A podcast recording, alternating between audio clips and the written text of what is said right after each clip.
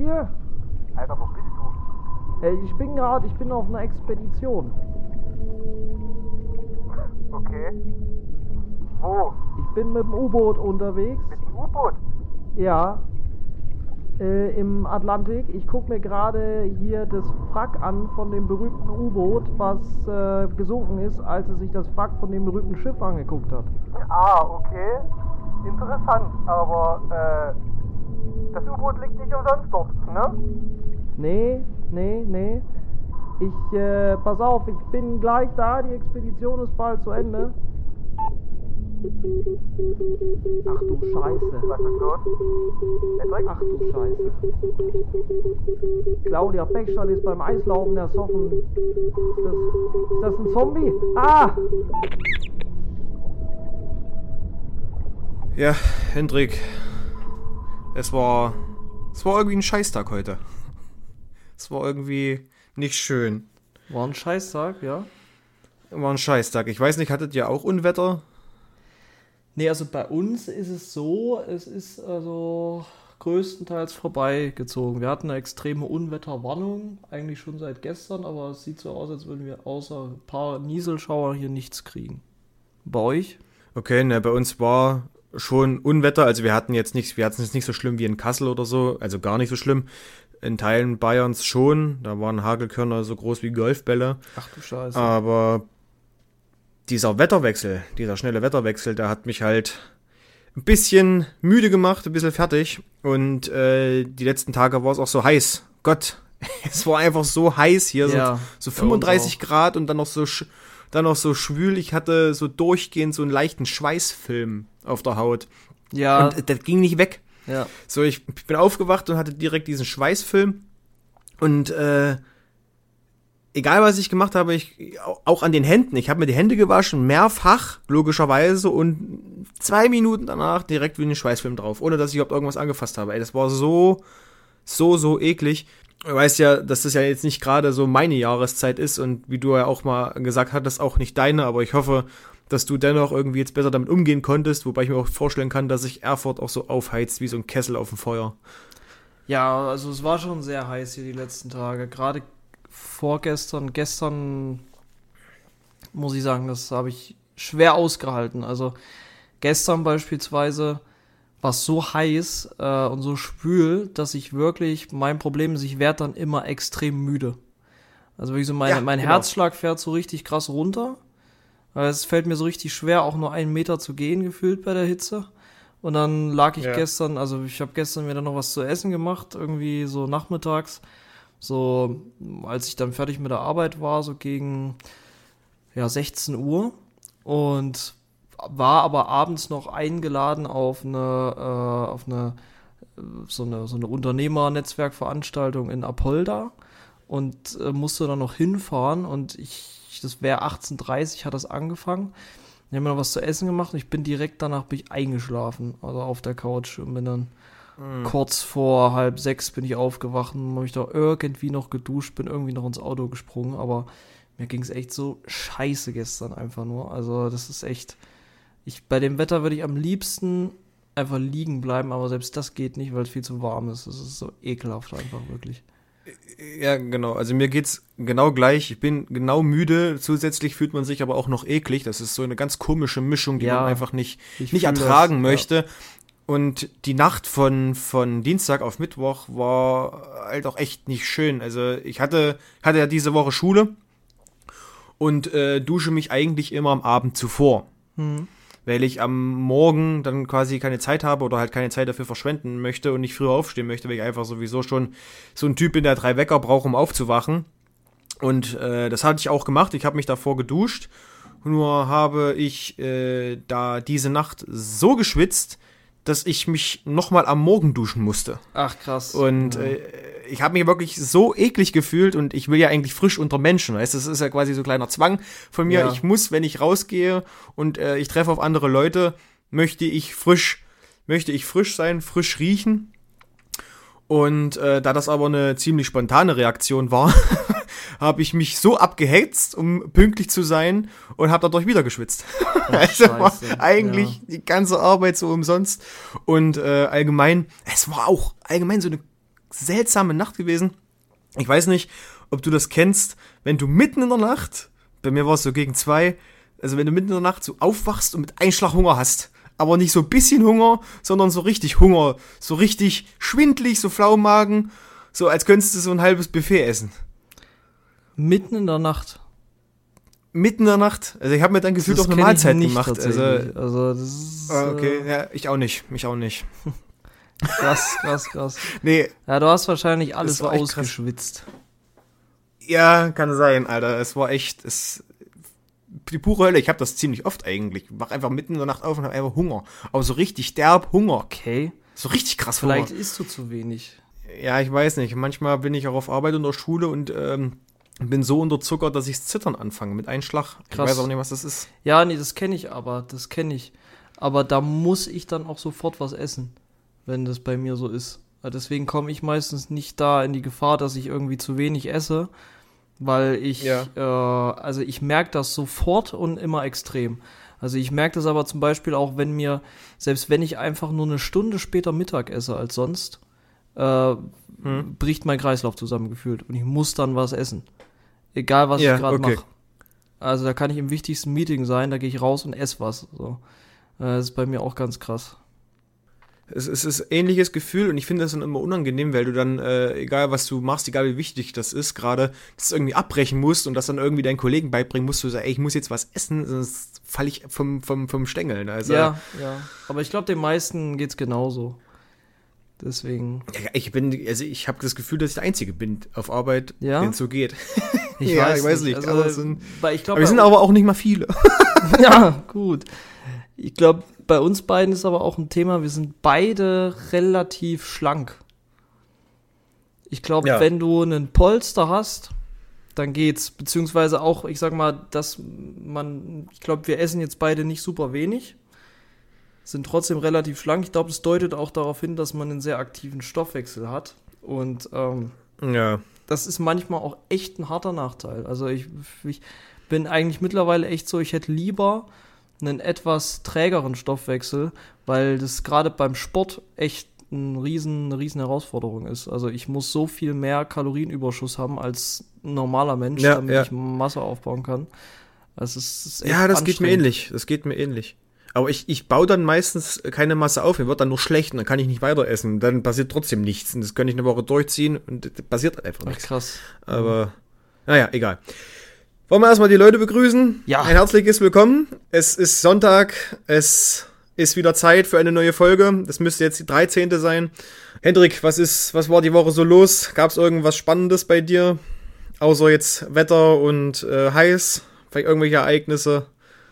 Ja, was sonderlich Spannendes gab es bei mir tatsächlich jetzt gar nicht diese Woche. Also war eigentlich ganz okay, recht viel Arbeit gehabt, viel Uni gehabt. Ähm, am Mittwoch war hier in Erfurt die äh, oder das äh, oder der Fête de la Musique. Das ist so ein wie so ein Musikfest, wo überall in der ganzen Stadt verschiedene Künstler sind und Straßenmusik machen und so ein bisschen mh, Veranstaltung ist. Das ist eigentlich echt cool.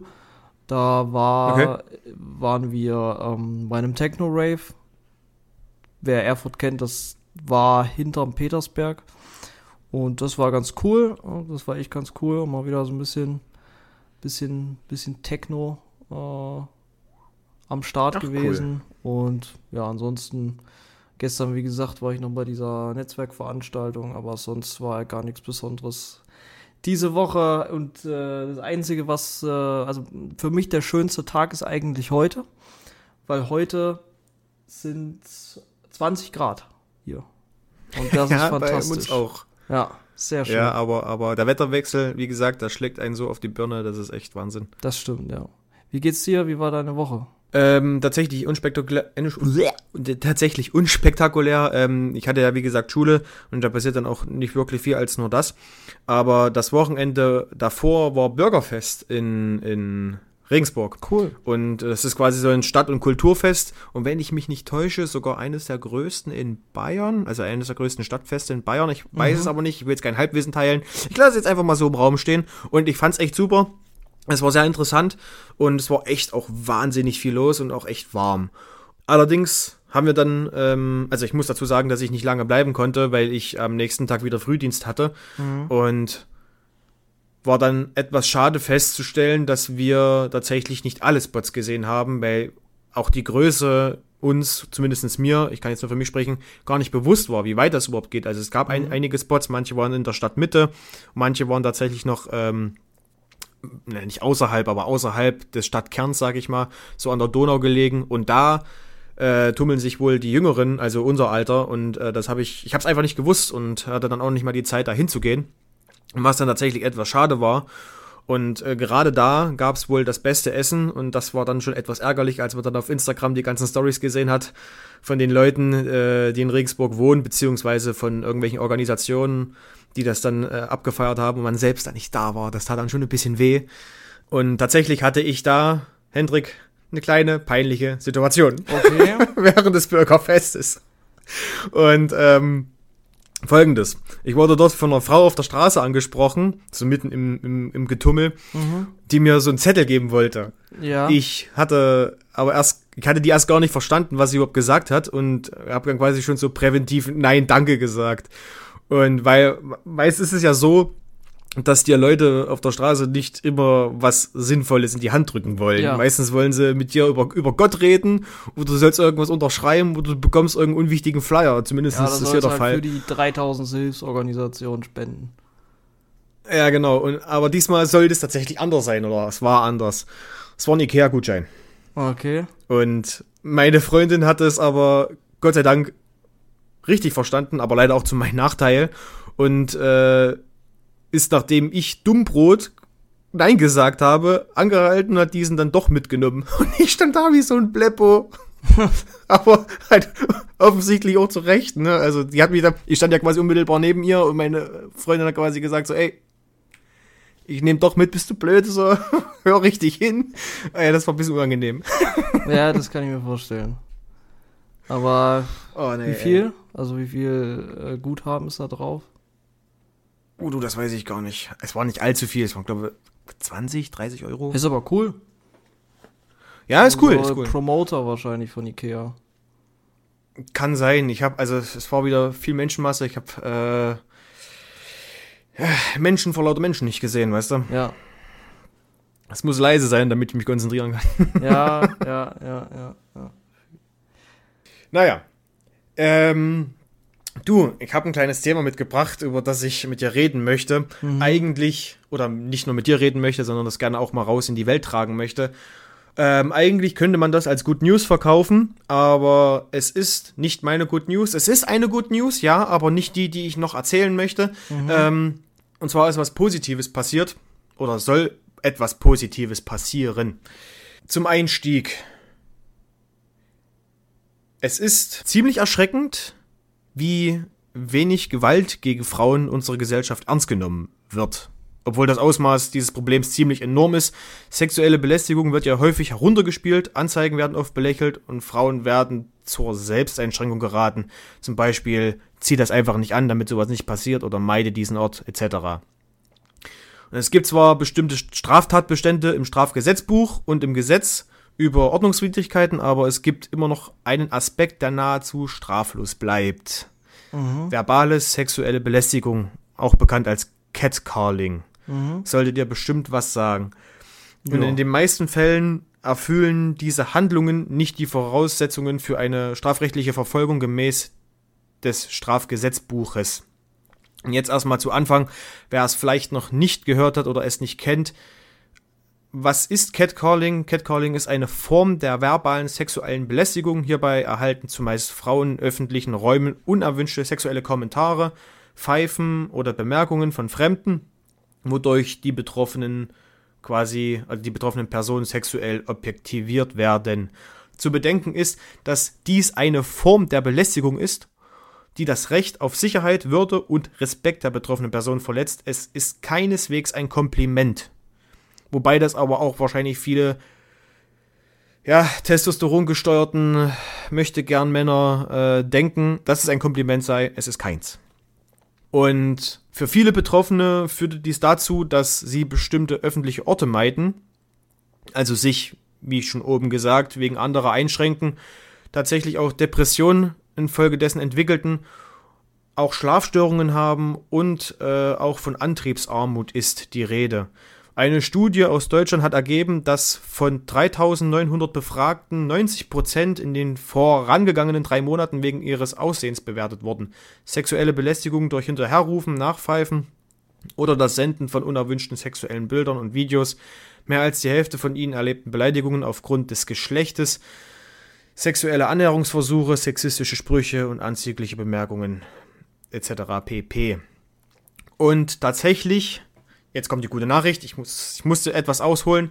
Und tatsächlich möchte jetzt die SPD verbale Belästigung strafbar machen. Die SPD-Bundestagsfraktion schlägt nämlich einen neuen Straftatbestand für sexuelle Belästigung vor. Dieser zielt auf gezielte, offensichtlich unerwünschte und erheblich verbale sexuelle Belästigung ab denn bei einer verbalen sexuellen Belästigung liegt objektiv eine Beeinträchtigung des Rechts auf sexuelle Selbstbestimmung vor.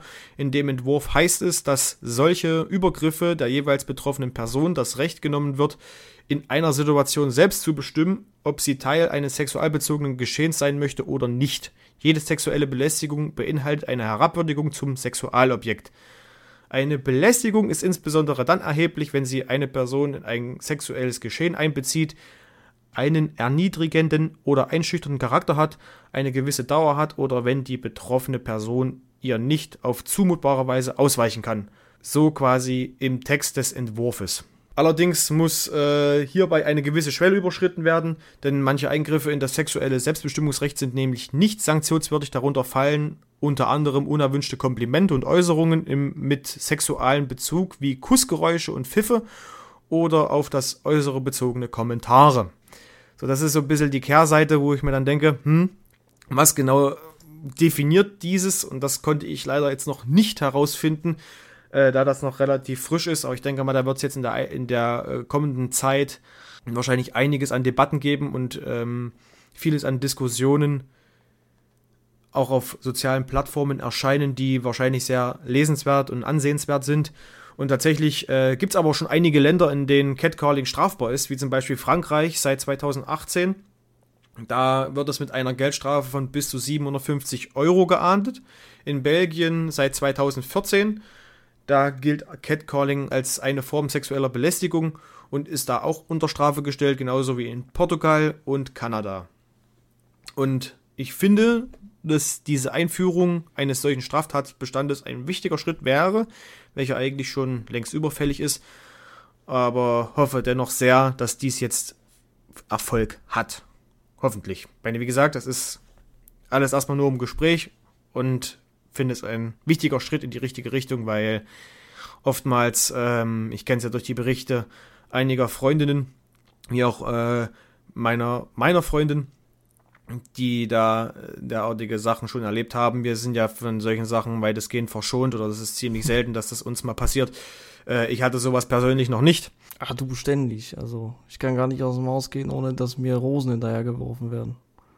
Ja, ja wenn es dann, wenn es nur Rosen wären, in dem Fall wäre es ja wahrscheinlich noch vielleicht ein hinnehmbares äh, kleines Übel. In dem Fall sind es ja halt wirklich Sachen, die ähm, echt ekelhaft sind und ähm, da wirklich teilweise einer, einer Aufarbeitung bedürfen, aber es oft einfach nicht dazu kommt, eben aus genannten Gründen, weil es eben noch nicht strafbar ist oder eben oftmals einfach nur belächelt wird und das ist eben nicht der richtige Weg und ich hoffe, dass das irgendwie Anklang findet.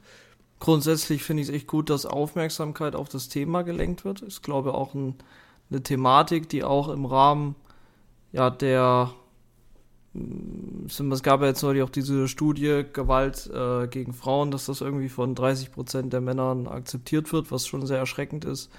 Und Wobei, da muss ich mal kurz rein, da muss ich mal kurz reingrätschen. Die Studie ist anscheinend äh, ziemlich Schrott, weil ähm, die nicht repräsentativ ist, beziehungsweise man auch, ähm, also die ist zum einen, glaube ich, nicht repräsentativ und zum anderen gab es gar keine Einsicht in die Quellen. Und das hatte hier die Dozentin in Regensburg tatsächlich oder eine Dozentin in Regensburg, die ich, mit der ich auch mal Kontakt hatte. Äh, das hatte ich dir mal persönlich erzählt. Die mhm. hat das tatsächlich mal, die hat das tatsächlich aufgearbeitet und gut erklärt. Und tatsächlich ist diese Studie nicht gerade die beste. Also okay. stimmt nicht ganz, was da steht. Gott sei Dank. vielleicht sollte man da noch mal ein bisschen rein, um wirklich mal zu gucken, wie es da aussieht. Aber Gott sei Dank stimmt's nicht. Das ist ja dann auch gut. Also wie dem auch sei. Ähm, Finde ich gut, dass da äh, Aufmerksamkeit auf, das, auf die Thematik gelenkt wird. Ich ähm, glaube, das ist ein Thema, da kann man echt auch nochmal anpacken als Gesellschaft. Erlebt man ja selber, wenn man irgendwie feiern ist oder so, dass häufig Frauen, auch gerade wenn man Frauen mit in der Gruppe hat, dass denen oft mal was hinterhergerufen wird oder dass selbst wenn diejenigen halt auch nicht ähm, selbst wenn sie es nicht wollen, dass gerade so im Club oder so auch nochmal eine Stufe über dieses Catcalling gegangen wird und vielleicht so ganz ekelhaft angetanzt wird oder sowas. Ja, oder du einfach quasi Faisal Kavusit wirst. Ja, das ist natürlich äh, scheiße und von daher gut, dass Aufmerksamkeit aufs Thema gelenkt wird. Wie sinnvoll so ein Gesetzesentwurf ist, kann ich nicht einschätzen, weil ich glaube kaum, dass da viele Anzeigen gebracht werden, weil erstmal, wie willst du es beweisen? Brauchst ja viele Zeugen dann dafür. Es ist ja nur eine verbale Sache. Wer macht sich die Mühe dafür, eine Anzeige zu erstellen? Und ja, also, aber generell, solange ein Rechtsmittel dafür da ist, ist das ja ein gutes Zeichen. Das zeigt, dass die Politik das Ganze ernst nimmt. Und ähm, unabhängig davon, wie sinnvoll jetzt der Gesetzesentwurf ist, ähm, finde ich es gut, dass Aufmerksamkeit aufs Thema gelenkt wird. Ja, ganz genau, aber dieses, dieses Anzeigestellen bzw. die Verfolgung solcher äh, Straftatbestände sind ja im Allgemeinen ziemlich schwierig. Das ist ja auch bei dem äh, Thema Vergewaltigung so eine Sache, wo es dann wirklich schwierig werden kann, das zu beweisen, weil ja oftmals in dem Fall nur zwei ähm, Parteien miteinander in Kontakt stehen. In vielen Fällen. Und ähm, da wird es dann schon relativ schwierig, das zu beweisen, was tatsächlich ziemlich schade ist. Aber ähm, wie auch hier, hierbei glaube ich aber, das ist, ich weiß es nicht. Also es ist, es ist dumm, als jemand zu sprechen, der davon nicht betroffen ist und nicht weiß, wie das ist. Ich kenne ja nur die Erfahrungsberichte, äh, wie gesagt, von, von vielen Freundinnen und ich glaube, ich glaube, ich kann meinen Kommentar dazu auch weglassen. Wäre vielleicht einfach günstig, wenn man da vielleicht jemanden äh, dazu hören würde oder könnte, der da äh, vielleicht eigene Erfahrung schildert und ähm, vielleicht da einen besseren Blick drauf hat, als wir als Laie hier, die vor dem Mikrofon sitzen und irgendwelche äh, Sachen raus in die Welt tragen. in der Hoffnung, dass es kein Halbwissen ist. Sicherlich. Ich meine, ich bin auch kein Fan von diesem, man darf nicht drüber reden, wenn man kein Betroffener ist. Ich finde, das hat uns, also das geht mir mittlerweile auch echt auf die Nerven, muss ich sagen, bei vielen Themen. Ähm, aber äh, in dem Fall ist es so, ich glaube, so richtig nachvollziehen kann man sowas wirklich nur, wenn man, wenn man da eine Frau ist, vielleicht und sowas selber schon mal erfahren hat. Weil ich glaube, Herren, den Herren der Schöpfung, also die können so schön sein, wie sie wollen. Ich glaube, es passiert denen trotzdem äh, relativ selten. Ja, oder du hast halt, oder du bist halt dabei, wenn das passiert, aber selbst das ist ja eine Seltenheit. Ja. Das, äh, sowas derartiges passieren kann. Nun gut. Hendrik, bleiben wir mal bei, bei Frauen, beziehungsweise bei einer Frau. Kennst du Claudia Pechstein? Schon mal gehört tatsächlich und jetzt auch wieder gehört durch eben, war ja ganz groß in den Medien durch ihren Auftritt ja. da mit der Polizei und die Firma tatsächlich, ich weiß, ich weiß nichts drüber. Ich weiß nicht genau, was ihre Funktion ist. Ich weiß nicht, was sie da jetzt gemacht hat, warum sie da gesprochen so. hat. Also klär mich auf. Ja, also ich war, ich war ziemlich erstaunt äh, von, von, also ich habe das gesehen, ihr, ja, wie nenne ich das jetzt? Ihr, ihre, ihr Vortrag. Was sie mhm. sich da ein abgestottert hat, das war wirklich, also guck dir das dann wirklich an, das ist wirklich, es ist einfach unangenehm, wenn du das siehst. Es ist einfach okay. unangenehm zuzuhören und das zu sehen. Das war einfach nicht schön. Zum einen war der Vortragsstil einfach schlecht und die Aussagen zum anderen auch einfach kontrovers. Mhm. Und äh, zu der Person von Claudia Pechstein, sie war Eisschnellläuferin und ist jetzt Polizeihauptmeisterin. Ach, doch, ja, ja, doch, sag mir was. Sag mir vor allem was von diesem Eisschnelllauf, ja. Und die, die Claudia Pechstein hat auf der CDU Grundsatzkonvent oder auf dem CDU-Grundsatzkonvent ähm, eine Rede gehalten in Polizeiuniform für eine mhm. Partei. Und die, die Quintessenz ihrer Aussagen war quasi, dass Gendern scheiße ist. Weiterhin möchte sie Zigeunerschnitzel sagen. Und nur Familien mit Mama und Papa und Kinder sind normale Familien und Flüchtlinge, Flüchtlinge sollen abgeschoben werden. Das war quasi so. Achso, ja, und mm. äh, Kinder sollen endlich mehr Sport machen oder besser, besser Sport machen in der Schule. Das war noch so ganz am Anfang noch so ein Ding, was sie gesagt hat. Mhm. Und äh, ja, da hat sie sich ja verhältnismäßig dolle verrannt und echt nicht. Äh, es war einfach nicht schön. Es war einfach unangenehm und darüber hinaus in Polizeiuniform eine populistische Rede für eine Partei zu halten, scheint mir etwas absonderlich, lässt bis in die Vermutung zu, dass Claudia Pechstein ihre Uniform für parteipolitische Zwecke missbraucht. Hashtag Zwinkersmiley, Hashtag Hitlerbärtchen-Smiley. Man muss aber an dieser Stelle auch hinzufügen, dass wohl für Bundespolizisten keine tatsächliche Vorschrift gibt, welche Auftritte in Uniform auf politischen Veranstaltungen untersagt sind oder äh, deren parteipolitische Betätigung in Dienstkleidung konkret geregelt. So genau weiß ich es aber nicht. Allerdings gibt es einen Passus, der das Tragen der Uniform bei Ausübung einer Nebentätigkeit bei nicht zur Bundespolizei gehörenden Stellen sowie bei politischen Veranstaltungen untersagt. Ja.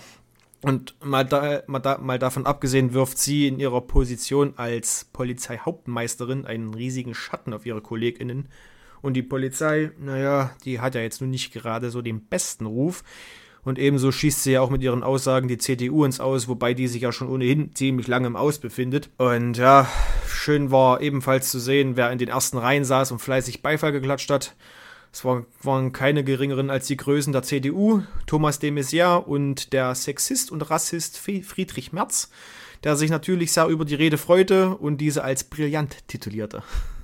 Da ja. war es war auf vielen Ebenen sehr unangenehm, das zu sehen und das zu hören und äh, wirft auch einige Fragen auf, inwieweit das so schlau ist, jetzt auch seitens der CDU äh, jemanden in Polizeiuniform dahinzustellen, der theoretisch unparteiisch sein sollte und vor allem im besten Fall nicht solche abfälligen Reden äh, oder Vorträge hält, die da äh, sehr zum Nachdenken anregen, Nachdenken im Sinne von, Gott, was ist das für eine Scheiße gewesen. Also ich habe die Rede nicht gesehen, kann da jetzt nicht so viel zu sagen, aber ich jetzt bin ich einigermaßen aufgeklärt, bin einigermaßen im Bilde. Danke dir dafür auf jeden Fall. Ähm, ich finde auch, also eine Polizeiuniform hat da definitiv nichts zu suchen, weil ich persönlich bin ein großer Fan von der Polizei. Ich kenne auch viele Polizisten äh, und Polizistinnen. Also finde, die machen im Großen und Ganzen in Deutschland einen guten Job. Finde, es wird oftmals zu Unrecht von beiden Seiten über die Polizei geschimpft. Klar gibt es da Missstände, klar gibt es da ein Thema mit Rechtsextremismus.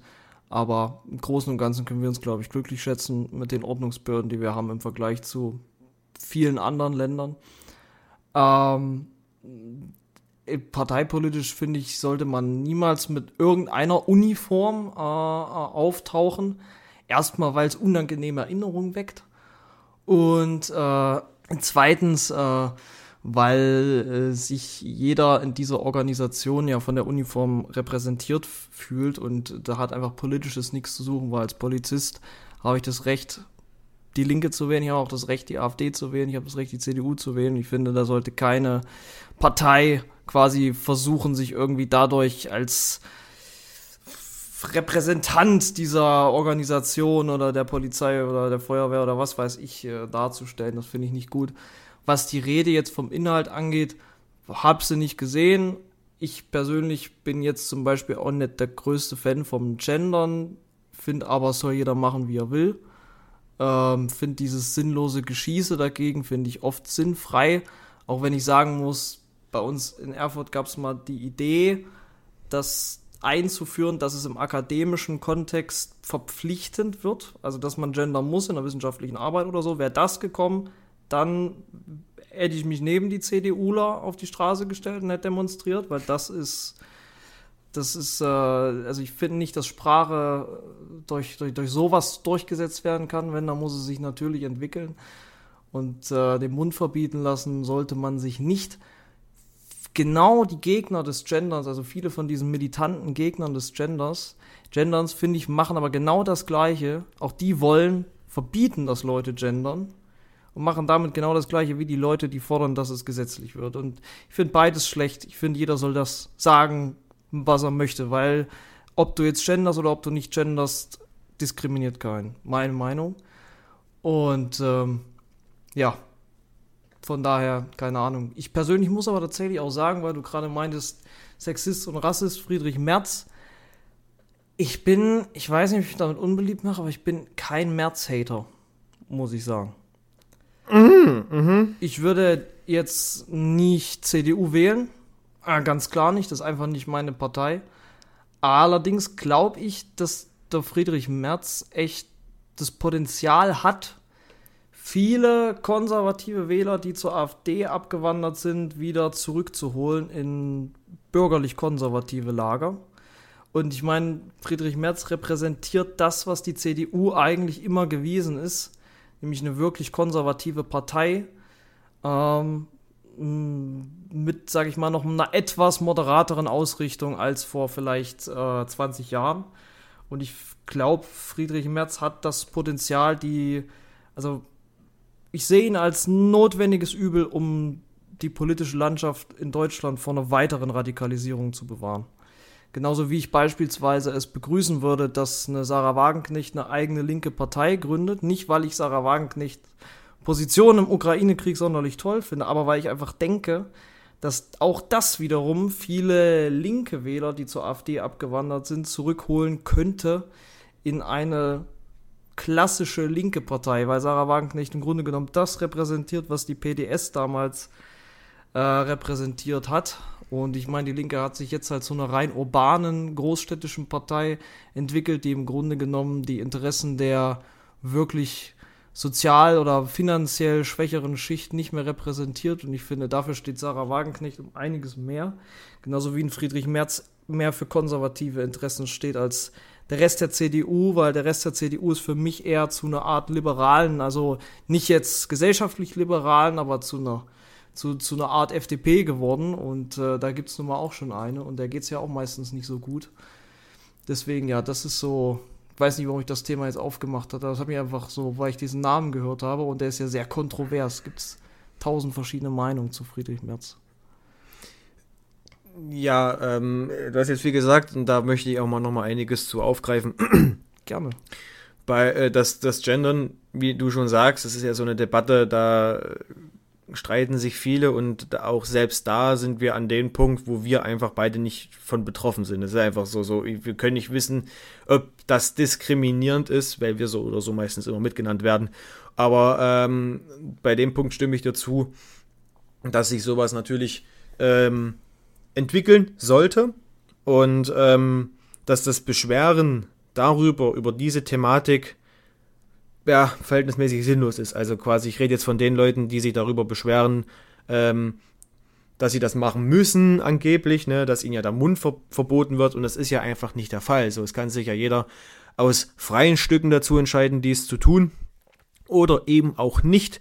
Und äh, da finde ich, dass sich da jede Beschwerde, ja, eigentlich ins Nichts verläuft, weil es einfach sinnlos ist. So, es, der verbietet niemand den Mund, niemand äh, schnürt ja irgendwas ab, niemand begrenzt sich in irgendeiner Form und äh, jede Form von Inklusion, auch ähm, in dem Fall die verbale bzw. sprachliche Inklusion, ist gut.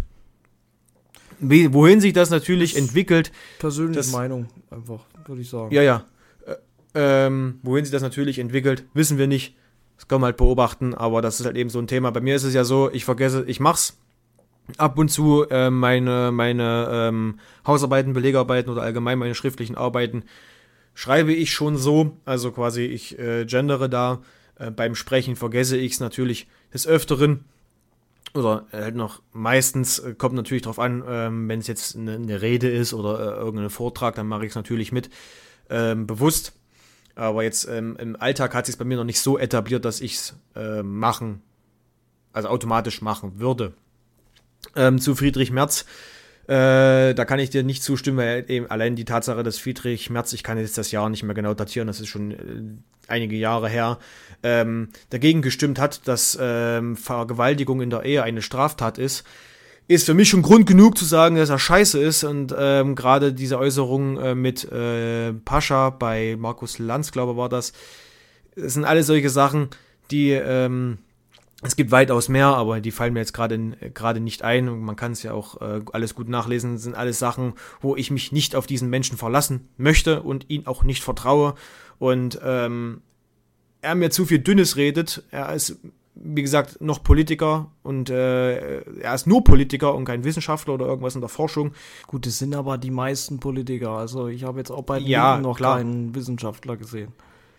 Ja, und jetzt bezüglich Linke, gerade Sarah Wagenknecht, die hat sich für mich äh, ziemlich stark ins Ausgeschossen, weil äh, dieses, dieses, ja, die betreibt halt viel Radio Moskau. Das fand ich, finde ich ziemlich gruselig, äh, da so pro Russland zu propagieren. Vor allem auch mit Ali Schwarzer gemeinsame Sache zu machen. Das sind alles solche Sachen. Ich fand Sarah Wagenknecht tatsächlich gut. Ähm, Ich weiß nicht, wohin sie jetzt abgedriftet ist.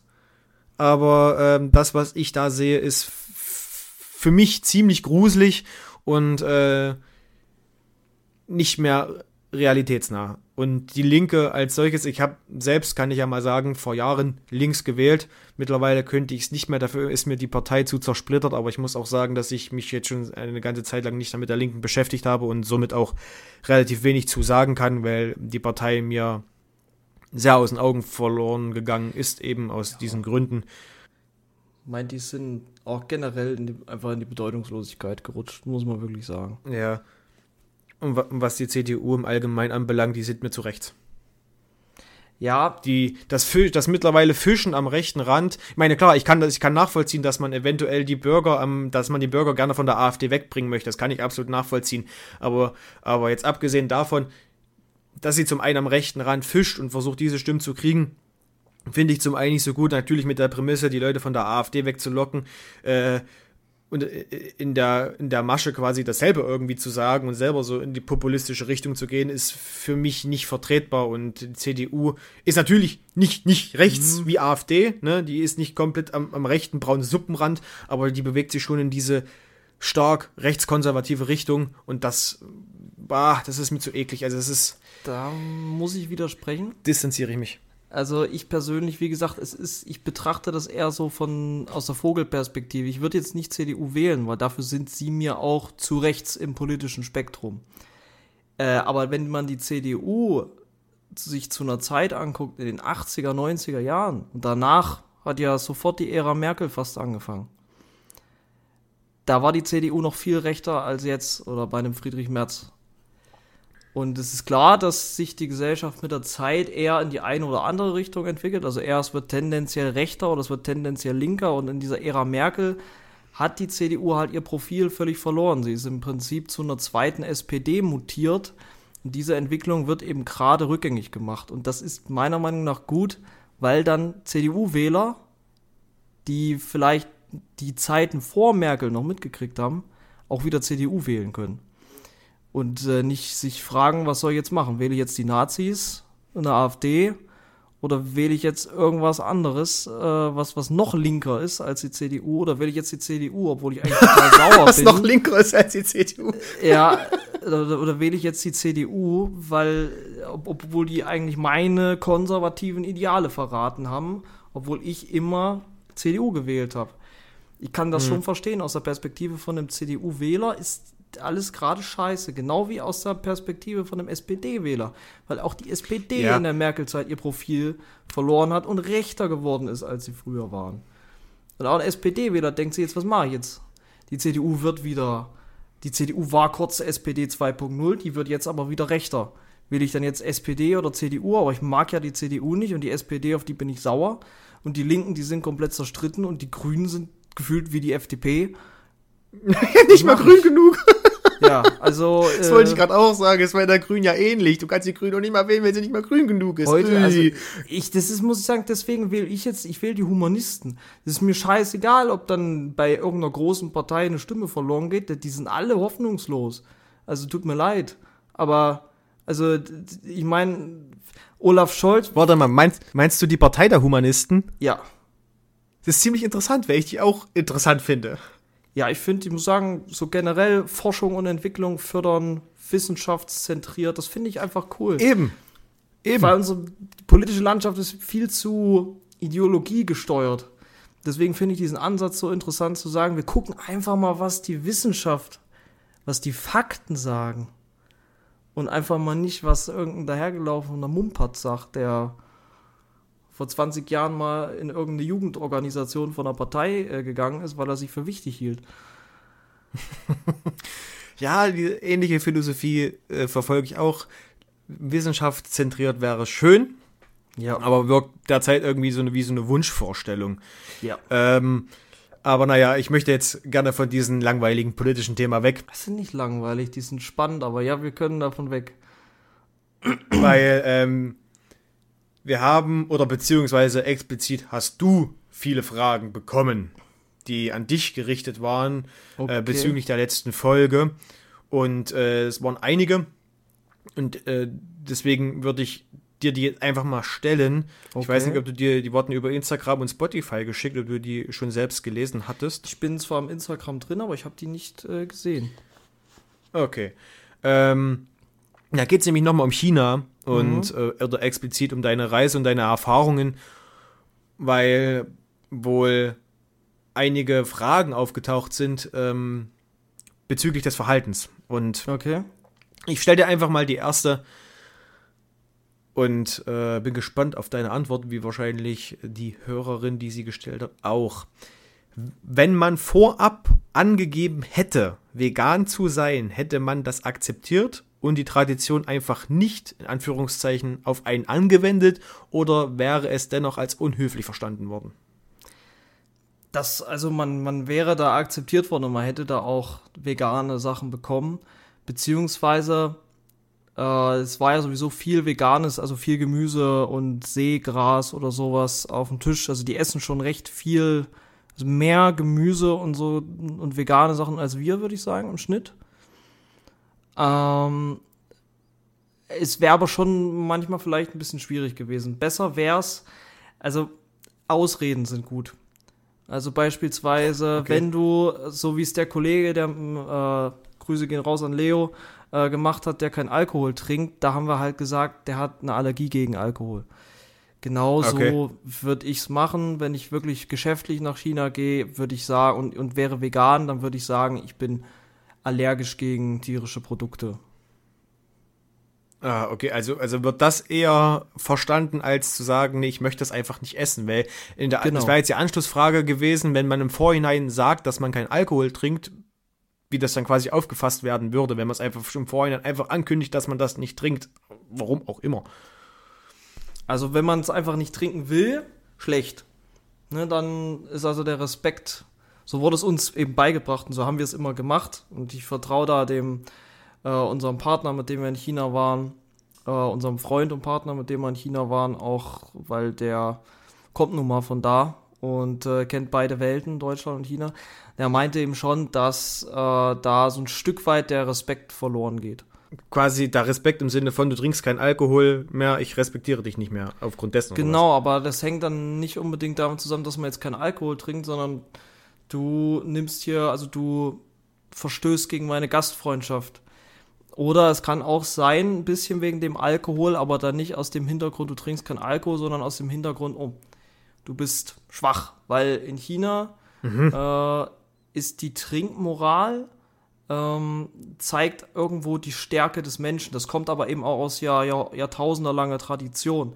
Also man sagt eben dort, wenn ein Mensch, wenn er Alkohol trinkt, viel Alkohol trinkt, das aushält und auch immer noch aufrichtig ist, ne, dann zeigt er halt auch seinen wahren Charakter. Und dann äh, ist das ein Mensch, dem kann man vertrauen.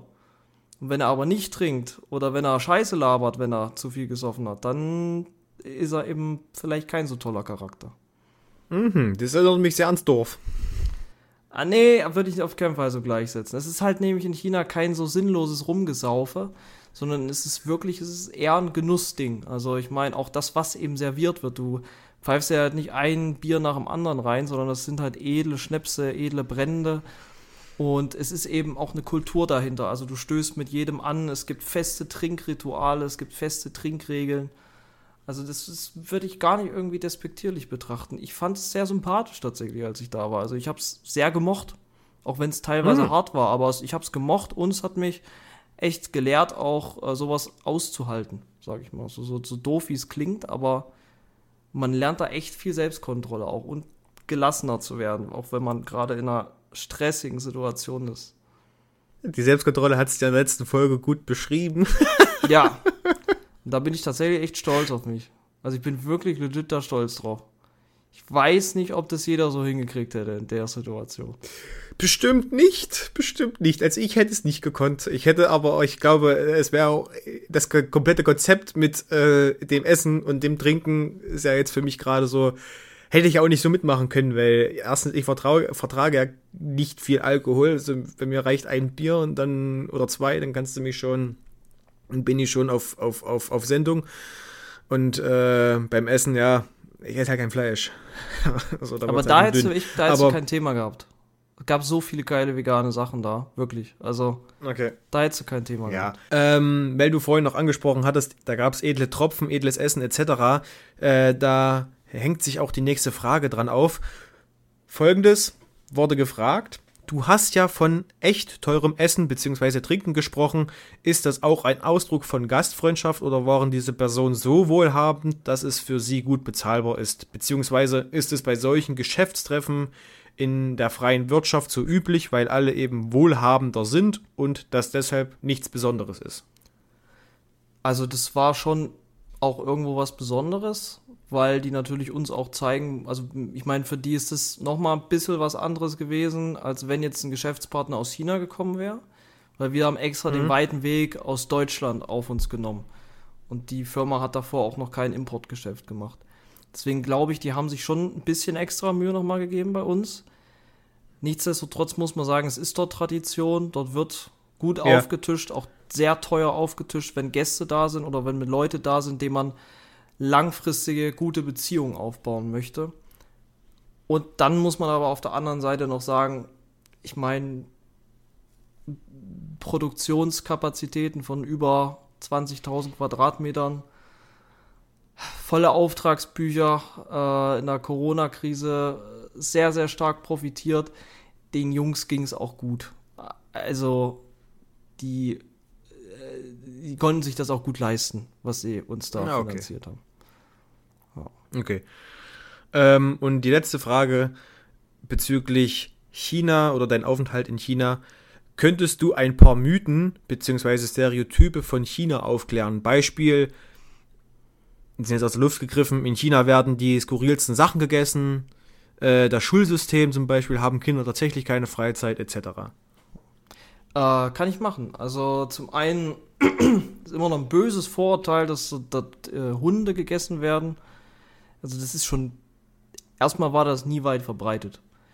Das waren mhm. immer nur spezielle Volksgrüppchen, die das vielleicht mal gemacht haben.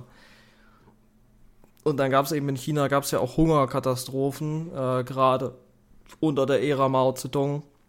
Äh, da muss man halt auch essen, was es, was, was es irgendwie gibt.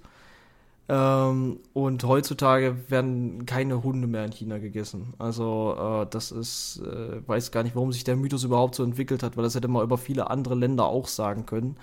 Es ist nicht das einzige Land, wo Hund gegessen wird. Okay. Aber ich wollte gerade fragen, also gibt es da kein äh, leckere Labradudel-Lasagne? Nee, nee, nee. Okay. Definitiv nicht. Ich meine, das Essen, ja, skurrile Sachen, es ist halt für uns immer skurril. Aber ich denke mir immer, wenn die hierher kommen und die sehen dann da eine Schweinshaxe auf dem Teller, äh, ist es, glaube ich, für die auch skurril. Nicht nur für die. ja, ja. Äh, es gibt schon krasse Sachen. Also, wie, wie was ich gestern gesagt habe, Seidenraupe fand ich jetzt nicht so geil. Ist objektiv aber gutes Essen, weil es extrem gesund ist, also extrem proteinreich.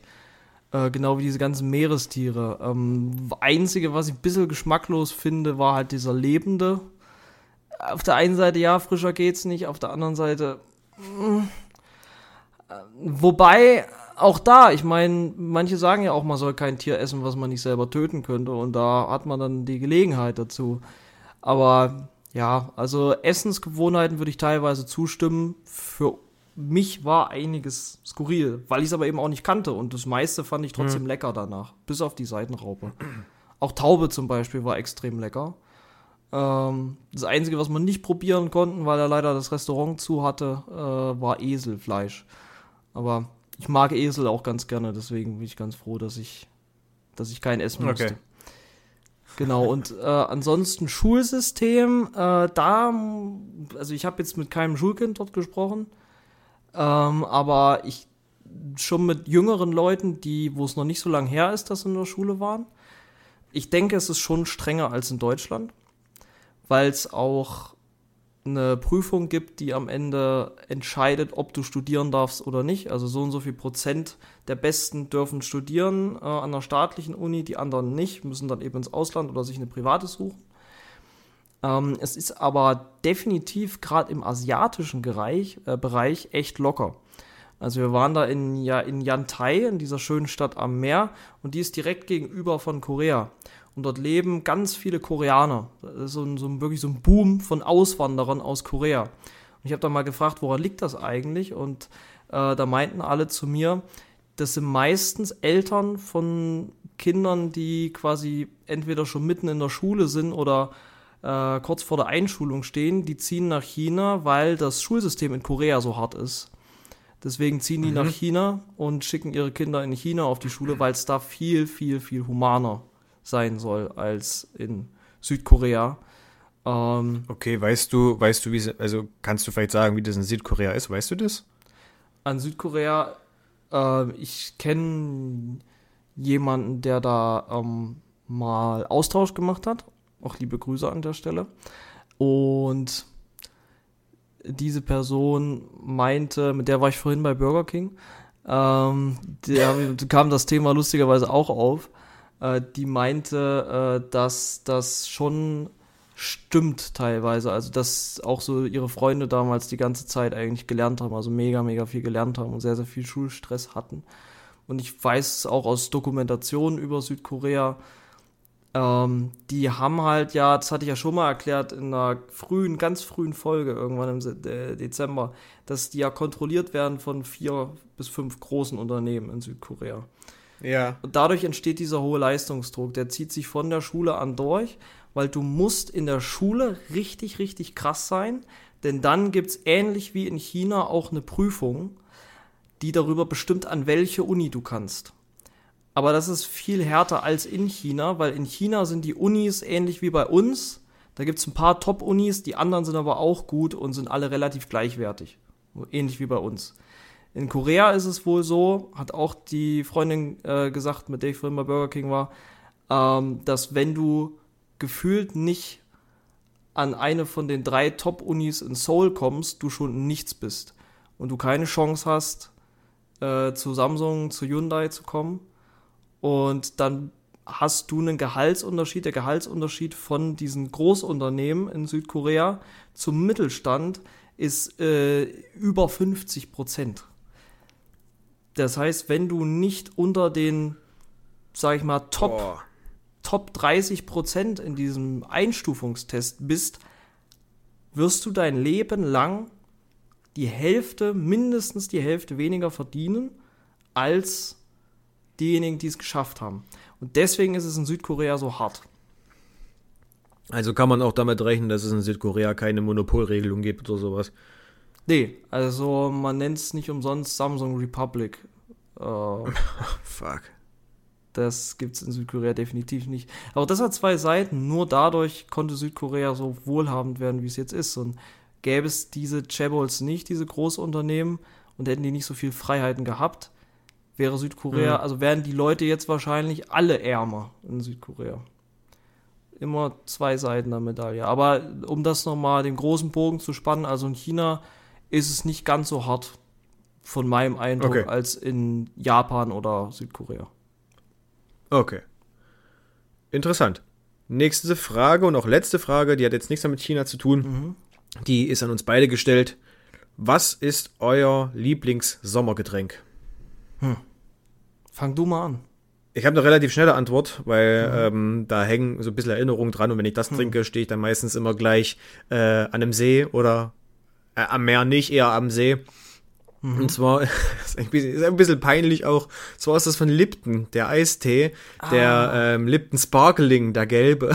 Ja, okay. Ja, Das hat, cool. das habe ich, ähm, das habe ich ähm, den Sohn des Vaters und der Mutter meiner Verlobten zu verdanken. Okay. Ian Musk. Okay. Weil der hat das, der hat das quasi etabliert Ja. im Kühlschrank im Hochsommer 2000, oh, 21 oder 22 bei uns. Und ähm, das fing im Sommer an und ich weiß nicht, du kennst es vielleicht, dass manche Gerüche und manche Geschmäcker, wenn du die, oder Geschmacksrichtungen, die du quasi im anfängst in einer bestimmten Jahreszeit zu trinken Ja. und das ziemlich exzessiv, dass es hängen bleibt. Ja, und so war ja, das ja, da ja, auch. Ja, ja, Und safe. ähm, aufgrund seiner Entscheidung, das zu kaufen und äh, das gerne auch zu teilen, auch danke dafür an der Stelle, trinke ich das heute noch gern, aber ähm, habe es bisher noch nicht trinken können diesen Sommer. Das werde ich auf alle Fälle wahrscheinlich jetzt die Tage mal nachholen. Okay. Sehr, sehr cool. Also das äh, kann ich nachvollziehen. Ich finde den auch sehr lecker tatsächlich. Ähm, aber ja, da hängen meistens Erinnerungen dran. Wie sieht's bei dir aus? Ja, bei mir ist es also aktuell, das hat sich bei mir immer gewandelt über die Jahre. Ich habe da jetzt nichts, wo ich super nostalgisch dran hänge. Sommergetränk, also ich liebe es ähm, im Sommer äh, irgendwo, bei uns in Erfurt gibt es beispielsweise den Blue Beach. Das ist so eine, so eine Strandbar, super, super geil gemacht, kannst du auch baden, äh, Baggersee, äh, toll, toll, tolles, also äh, super sauberes Wasser, super cool, alles hergerichtet. Und ich verbringe wirklich am liebsten die Tage im Sommer am See und am liebsten auch genau in so, in so, in so Strandbars oder sowas, wo du dir nichts selber mitbringen musst, wo du einfach hingehst, holst dir da deinen Drink, chillst dich dahin, alles ist wunderbar. Und ich trinke im Sommer eigentlich am liebsten einen Cuba Libre. Also ich finde, es ist eigentlich der geilste Longdrink, den es gibt.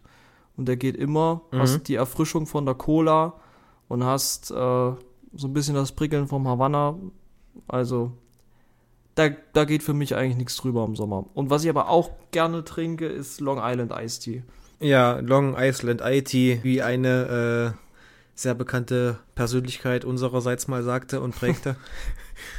Im etwas derben Strom, Hm? kognitiven Strom, ähm, war das ein schöner Abend. Ähm, Es war so ein kleiner Insider für, für jene, die, das, die nicht dabei waren oder das halt nicht verstehen. Ähm, aber ja, wobei ich aber sagen muss, Cuba Libre ist ein Getränk, das trinke ich übers Jahr gerne immer.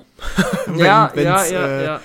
an einen guten Abend geht, da geht so mal zwei, drei, vier Gläser Cuba Libre schon drauf, tendenziell vielleicht auch fünf mehr.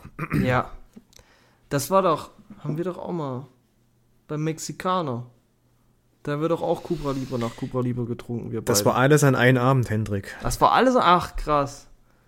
Krass. Long Island krass, IT war an einem Abend äh, mit Cuba Libre und Mexikaner. Ja, das war am Enchilada in Halle. ja. Ach, geil. Das war ein geiler Abend. Das war echt ein geiler Abend. Da habe ich auch zum ersten Mal gesehen, wie schnell man um zwei Uhr nachts Fahrrad fahren kann. Also, das ja, war ziemlich Ja. beeindruckend. ja, das war so krank. Ich weiß nicht, was der Typ unterwegs war, aber es muss Speed gewesen sein. Nee, der, der war, äh, um es mal den Leuten zu erklären, wir waren, äh, wir reden gerade von einem Abend in Halle. Da waren wir im Enchilada gewesen und äh, sind dann nachts um zwei oder halb drei wieder zurückgelaufen und um diese Uhrzeit kam ein Fahrradfahrer, ich weiß nicht, ob der bei der Tour de France falsch abgebogen ist, aber da kam in voller Montur mit dem Fahrrad, der hatte locker 60 drauf, Alter. Da kannst du mir erzählen, was du möchtest. Ja. Der ist ja durchgeballert, Alter, das war echt der Wahnsinn. Also, und das um die Uhrzeit. Weil wenn du dann noch äh, einen bestimmten Pegel hast, dann nimmst du die Sachen ja sowieso alles ein bisschen anders wahr und das war in dem Moment echt ziemlich skurril. Das stimmt, aber es war ein sehr guter und gelungener Abend. Müssen wir auch mal wieder machen. Das stimmt. ich muss euch mal wieder besuchen. Ja, ja, in Regensburg gibt's richtig viele geile ähm, äh, Bars und Cafés, wo wir das äh, machen können. An dieser Stelle möchte ich noch mal gern was sagen. Ähm, ein Bekannter hat mich äh, zu seinem Kaffee, seiner, äh, der hat einen Kaffee aufgemacht im April in Geil. Regensburg und ich Idiot hab's bis jetzt noch nicht geschafft, da hinzugehen. Ähm, und hab's ihm quasi eigentlich schon versprochen, dass ich diese Woche komme. Es tut mir leid, ich hab's nicht geschafft, weil es war wieder etwas äh, stressig. Ich werde es ich werde es versuchen, es irgendwie die Tage zu schaffen. Ich hoffe, dass es nächste Woche klappt. Ähm, versprechen tue ich nichts. Ähm, und zwar heißt das Café Separé in Regensburg. Äh, geht gerne dort alle hin. Ich werde natürlich erst mehr dazu sagen, wenn ich selber dort gewesen war. Und ich hoffe tatsächlich, dass ich es kommende Woche schaffe. Und nochmal Entschuldigung an dieser Stelle. Es tut mir wirklich leid. Ich gebe mein Bestes, es umzusetzen die kommenden Tage. Und bringe natürlich ein paar Leute mit. Sehr cool. Also dann Shoutouts an der Stelle. Auf jeden Fall. Und sehr, sehr cool. Also eigenes Café eröffnen ist schon, ich glaube, von vielen Leuten ist das ein Traum. Also. Das stimmt, sehr, ja. sehr, Und sehr, wenn sehr ich, cool. Wenn, ich mein eigenes Café eröffnen würde, ich würde es auch so richtig rustikal einrichten. Mit richtig, mit richtig vielen Oh, Pflanzen. ja. So richtig vielen grünen Pflanzen. Das Backroom Coffee. Ja, genau. ähm, aber es gibt noch was, was ich mit dir gerne besprechen würde. Genauso skurril wie damals der Fahrradfahrer an uns vorbeigepfiffen ist oder wie die Situation war, ist jetzt eine skurrile Nachricht äh, die letzten Tage aufgetaucht. Äh, und zwar fand das im Meer statt, im Ozean, im Tiefseegebiet. Und zwar dort, wo die Titanic versank Ja. ist ein U-Boot. Leider, leider, leider. Ein U-Boot ähm, mit äh, fünf Leuten gesunken oder implodiert, laut äh, den Medienberichten. Und äh, es kamen fünf Leute ums Leben. Und äh, da frage ich mich an der Stelle, warum muss man zur Titanic mit einem U-Boot tauchen? Das hat sich, erschließt sich mir nicht, vor allem das 4000 Meter Tiefe. Ich es waren bisher nicht so viele Leute in, in 4000 Meter Tiefe mit einem U-Boot, zumindest nicht mit so einem U-Boot. ähm, und äh, ich hatte auch gelesen, dass es bei, selbst bei Militär-U-Booten und Atom-U-Booten vom Militär, es bis zu einer Tiefe von 1600 oder 1400 Metern geht und die waren bei 4000 mit diesem U-Boot. Ich kenne mich mit U-Booten nicht aus, vielleicht äh, der ein oder andere, der sich damit auskennt, kann mir gerne mal erklären, ob überhaupt schon jemand, äh, jemand es geschafft hat, mit einem U-Boot in die, in die, in die Titanic, nee, an die Titanic zu tauchen. Äh, ich stelle es mir ziemlich schwierig vor. Ich kenne bisher nur die Aufnahmen von irgendwelchen äh, Tauchrobotern, die da quasi diese, mit Licht diese Aufnahmen gemacht haben. Aber dass da Menschen unten waren, weil es ja auch ziemlich tief ist, weiß ich nicht. Vielleicht sollte man es auch einfach lassen. Vielleicht sollte man es auch einfach lassen und den Ozean in Ruhe lassen und vor allem nicht solche Tiefen ergründen. Ich glaube, das sind auch Stellen, da muss oder sollte der Mensch auch nicht hin. Das ist, soll auch, glaube nicht sein. So leid es mir um diese Leute tut, ähm, aber nicht machen. das ist einfach nicht schlau. Ja, ich kann diesen Expeditionswillen schon verstehen, muss ich sagen. Ja, klar, aber Da nimmt man natürlich bewusst ein Risiko auf sich. Das, ob du jetzt Fallschirm springst oder das machst, mein Gott. Aber was ich ähm, so verwerflich finde, ist, wie fahrlässig da rangegangen wurde. Also das U-Boot war nicht zertifiziert. Also normalerweise müssen die auch sowas, oder das ist leider Gottes, das wird jetzt vermutlich geändert. Das war in der, also im Submarine-Bereich war das nicht verpflichtend, dass du die zertifizieren lassen musst nach so und so vielen Jahren. Ähm, nach fünf Jahren, glaube ich, so wie TÜV halt beim Auto. Das haben die nie gemacht. Das war ja voll Marke Eigenbau, das Ding. Das Ding hat nie einen TÜV-Prüfer gesehen oder was auch immer die Äquivalenz dazu in den USA ist. Das war einfach so eine zusammengeschusterte Büchse. Ja, das ist ja das, das verstehe ich nicht. Wenn man das schon mit einem Militär-U-Boot nicht schafft, warum nimmt man dann so eine Aludose und fährt da runter oder taucht? Ich raff das nicht. Ich meine, es, es gibt U-Boote, mit denen das möglich wäre, zur Titanic zu tauchen. Und Ja, natürlich, aber das war definitiv keins davon. könnte man einfach kaufen und dann dafür benutzen. Und nicht selber eins bauen, was komplett scheiße ist. Es tut mir leid, aber ich habe mir Videos über dieses Ding angeguckt. Das wird mit einem Xbox-Controller gesteuert. Nee, nicht Xbox-Controller, Logi Logitech-Controller. Also Xbox-Controller ist erstens besser Ja. und bei dem heißt die Wahrscheinlichkeit höher, Ja. dass es Bluetooth nicht abreißt, Aber wer, als bei dem. wer geht denn in ein U-Boot, sieht diesen Logitech-Controller da dran klemmen und denkt sich, ne, top, das ist sie, ja, da mache ich mir jetzt zur Titanic in die Tiefsee, hier kann gar nichts schief gehen. Das ist hier Ja, vor allem bezahlt noch Technik. 250.000 Dollar dafür, Alter. Ja, also nee, das Oder ist, Euro, ich weiß nicht. Also ich meine, ich will da nicht super despektierlich sein, es ist sicherlich ingenieurstechnisch eine coole Leistung, ein U-Boot zu bauen. Und ja, Da muss es aber auch können. Man Für muss so es ein- auch können. für so ein Schulprojekt wäre das Ding ja auch voll in Ordnung gewesen. Aber äh, jetzt vier andere Leute damit noch in den Tod zu schicken, muss nicht unbedingt sein. Ich hoffe, das wird aufgeklärt und ich hoffe ganz ehrlich, dass das das Ende für Ocean Gate ist, weil das ist einfach nur fahrlässig. Also Würde man Ja, sowas, natürlich. würde, würde man sowas in der Luftfahrt äh, abliefern, äh, dann wären die Verantwortlichen, selbst wenn keiner zu, zu Schaden gekommen wäre, würden die Verantwortlichen wahrscheinlich nie wieder das Tageslicht sehen äh, hinter, hinter schwedischen Gardinen und von daher hoffe ich, dass das vielleicht auch ein bisschen ja, mehr Regulierung reinbringt in diesen Submarine-Bereich, in die Tiefseefahrt, weil ich glaube, das ist so ein Bereich, der wird echt so kommen in Zukunft, also jetzt nicht für Transportzwecke, aber halt für touristische Zwecke wird das, glaube ich, immer, immer beliebter.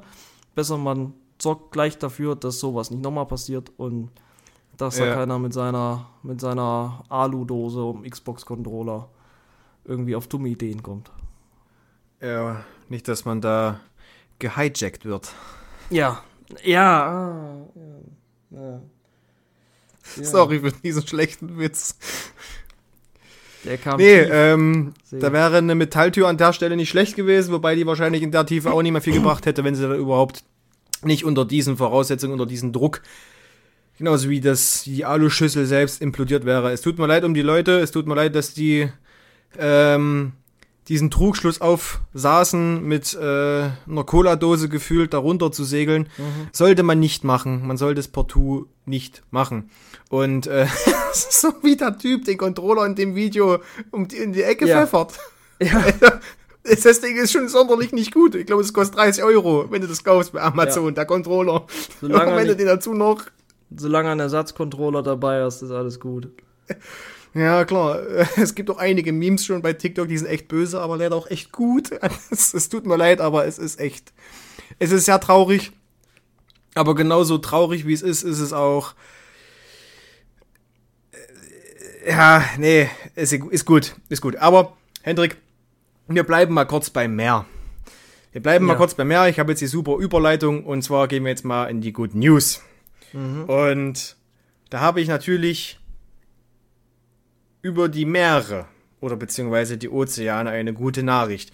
Und äh, wir hatten es ja schon mal, das Thema schon mal gehabt in äh, einer der vergangenen Folgen. Und ähm, es ist nämlich was sehr, sehr Gutes passiert in meinen Augen, was wirklich sehr, sehr Okay, Gutes, cool. was ich äh, diesen Menschen, die diese Folge gehört haben und auch unseren neuen Hörern und die dazwischen und außerhalb und auch dir mitteilen möchte. Und zwar geht es hier um den Schutz der Ozeane. Und laut WissenschaftlerInnen müssen mindestens 30% der Ozeane stark geschützt werden, damit sich die Meere von Überfischung oder Raubbau oder den Vergiftungen ausreichend erholen können. Und derzeit stehen lediglich 3% der Meeresgebiete unter Schutz. Wobei das aber auch nicht ganz richtig ist, da in über 90% dieser, in Anführungszeichen, Meeresschutzgebiete das Fischen immer noch erlaubt ist. Tatsächlich wird nicht mal ein Prozent der Ozeane reguliert. Und das ist, eine mächtige, das ist eine mächtige Problematik. Wer dazu nochmal genaueres wissen möchte, äh, warum die Meere geschützt werden müssen, kann gern in einer, in der oder in einer unserer vergangenen Podcast-Folgen reinhören, wie vorhin schon gesagt.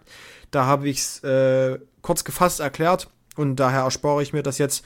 Das müsste, glaube ich, die achte gewesen sein. Boomer bei die Fische. Und seit 15 Jahren, seit geschlagenen 15 Jahren, Jahren haben sich die Länder mit einem Abkommen zum Schutz der Ozeane befasst bzw. auseinandergesetzt und häufig ist es gescheitert oder wurde vertagt. Und erstmals haben UN-Vertreter eine Vereinbarung zum Schutz der Weltmeere getroffen, die bedeutende Fortschritte mit sich bringt. Das Abkommen legt eine solide Grundlage für die Schaffung großer Schutzgebiete in den Ozeanen und etabliert ein Verfahren zur umweltverträglichen Prüfung von wirtschaftlichen Projekten, Expeditionen, Fischen und auch anderen Aktivitäten in den Meeren. Erstmals sind auch Schutzgebiete außerhalb der ausschließlich, ausschließlichen Wirtschaftszonen einzelner Länder vorgesehen. Wieso das wichtig ist? Weil sich 60 Prozent der Meeresgebiete außerhalb dieser Wirtschaftszone befinden. Der Schutz der Meeresökosysteme ist zudem von hoher Bedeutung, weil sie etwa die Hälfte des Sauerstoffs erzeugen, da sie 20 mal mehr Kohlenstoff aufnehmen als Wälder an Land und somit 93 Prozent des gesamten CO2 der Welt mit Hilfe von Meerespflanzen, Algen und Korallen im Ozean binden.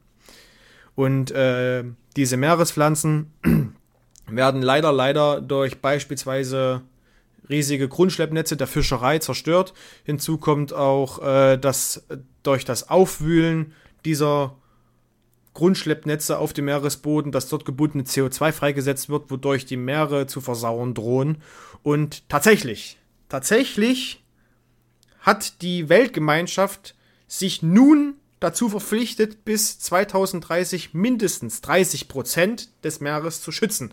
Und laut Wissenschaftlern müssen es mindestens 30 sein. Und diese Entscheidung ist, finde ich, ein Meilenstein im internationalen Bestreben, die äh, Meeresökosysteme zu bewahren und zu schützen. Denn ähm, durch die Ausweisung großer Schutzgebiete erhalten gefährdete Arten sensible marine Lebensräume einen wichtigen Schutzstatus, der die Erhaltung unterstützt. Darüber hinaus wird das Verfahren zur Umweltverträglichkeitsprüfung sichergestellt, dass äh, auch wirtschaftliche Aktivitäten in den Meeren mit minimalen Auswirkungen auf die Umwelt durchgeführt werden. Und das finde ich wirklich sehr, sehr gut und hoffe, dass da noch mehr für getan wird, weil, ähm, wie schon gesagt, wir hängen sehr am Meer. Ja, auf jeden Fall. Also das ist ja, ich meine, das Meer ist mit Abstand der größte Lebensraum auf diesem Planeten. Mit Abstand, oder der Ozean, äh, mit Abstand das, was flächenmäßig das meiste bedeckt auf unserem Planeten und deswegen auch eigentlich der wichtigste Biom, so, den es gibt. Und Genau. deswegen super, dass da was für gemacht wird. Viel, viel, viel zu spät. Ähm, Leider ja. wurde, glaube ich, noch mehr vernachlässigt als das Land. Obwohl die, das, das einzige Gute ist, dass wir noch nicht so viele Chancen hatten, das Meer auszubeuten. Also wir haben es zwar ausgebeutet, aber zum Glück nicht auf diesem riesigen, auf dieser großen Skala, wie, wie, wie, wie wir das zum Beispiel mit, mit den Regenwäldern gemacht haben. Und ich hoffe, dass, wenn sich da wirklich konsequent dran gehalten wird, wenn man das gut umsetzen kann, dass man dann, äh, auch wenn schon viele Korallenriffe zerstört wurden, natürlich und viel Müll im Meer ist, aber dass man dem, dem Ozean dieses Schicksal ersparen kann. An dieser Stelle muss ich noch mal was korrigieren. Und zwar hatte ich in dieser Folge, darauf wurde ich hingewiesen, gesagt, dass 1,5 Millionen Hektar zerstört wurden an Meeresbodenfläche. Stimmt nicht, es sind 1,5 Milliarden. Krass. Das macht es jetzt nicht besser, aber ich muss es korrigieren. Es sind 1,5 Milliarden Hektar. Ähm, ich hatte in dieser Folge auch genannt, symbolisiert, wie, wie groß das ist, was das für eine Fläche ist anhand von Ländern. Hört da gerne noch mal rein, ähm, wenn es euch interessiert. Es ist auf alle Fälle sehr gruselig und jetzt zum anderen auch sehr, sehr gut, dass das passiert ist. Aber Hendrik, Wunderbar. wie sieht's bei dir aus? Was hast du für gute Nachrichten? Ja, meine guten Nachrichten sind eigentlich was Tagesaktuelles. Und äh, das hängt auch ein bisschen damit zusammen, dass ich natürlich ein großer Freund äh, des chinesischen Volks bin und äh, ja, die aktuelle geopolitische Lage auf der Welt mit äh, Konflikten zwischen USA, China, Europa sehr, sehr gefährlich äh, sehe. Umso mehr freut es mich, dass äh, jetzt Chinas Ministerpräsident Li Jiang Deutschland besuchte und dies gemeinsam mit Vertretern von 22 verschiedenen Ressorts und äh, auch Olaf Scholz besucht hat und dass die Töne, die dort äh, verlautend, also die Töne, die, die dort die beiden Parteien verlauten lassen haben, sehr, sehr positiv klingen und vor allem auch ent, ja, wie, wie, wie soll ich das sagen, den entschärfend klang. Ne? Und äh, das wirft ein gutes Licht auf eine zukünftige Zusammenarbeit der beiden Länder, Deutschland und äh, China. Und auch Olaf Scholz hat beispielsweise gesagt, dass äh, der zwischenstaatliche Konsultationsmechanismus die besondere Bedeutung der Beziehungen der beiden Länder widerspiegeln würde und dass die deutsche Seite bereit sei, im engen Austausch mit China über alle Fragen zwischen den beiden Ländern ähm, weiterhin offen zu kommunik kommunizieren. Und des Weiteren hat äh, Olaf Scholz auch gesagt, dass Deutschland nicht die Absicht hat, sich von China abzukoppeln, sondern sogar bereit ist, die bilaterale und multilaterale Kooperation mit China weiter zu verstärken, um die weltweite Entwicklung und den Wohlstand zu fördern. Und ich finde, das ist doch ein schönes Signal und das zeigt auch, dass Europa sich unabhängiger macht von den USA, mittlerweile bereit ist, selber Entscheidungen über Zusammenarbeit mit anderen Ländern äh, zu treffen und äh, sich auch insoweit unabhängig gemacht hat,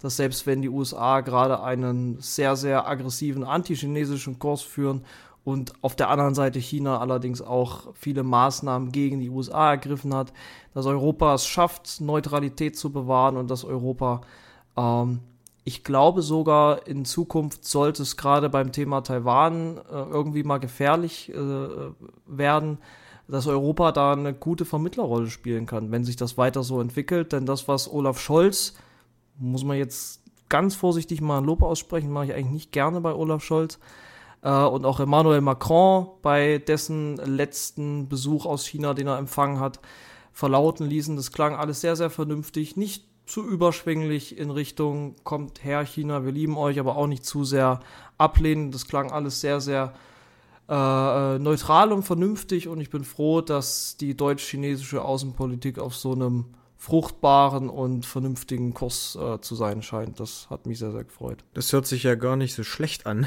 tatsächlich. Aber was, was ich mich gerade gefragt habe, als du das erzählt hast, gab es denn ein angespanntes Verhältnis zwischen Europa oder beziehungsweise Deutschland und China? Weil ich, wie gesagt, ich kenne mich in diesen, in diesen, diese Thematik gar nicht so gut aus wie du, deswegen frage ich nach. Ähm, Im Prinzip schon, weil halt Europa, sage ich mal, immer tendenziell eher auf der Seite also es ist nun, wir sind, gehören mal zum Westen und wir stehen eher auf der Seite der USA und USA und China, da ist eben gerade sowas wie so eine Art neuer kalter Krieg im Gange, weil China aktuell die aufstrebende Macht ist, die USA voraussichtlich äh, überholen wird wirtschaftlich und die USA das natürlich um jeden Preis verhindern möchte.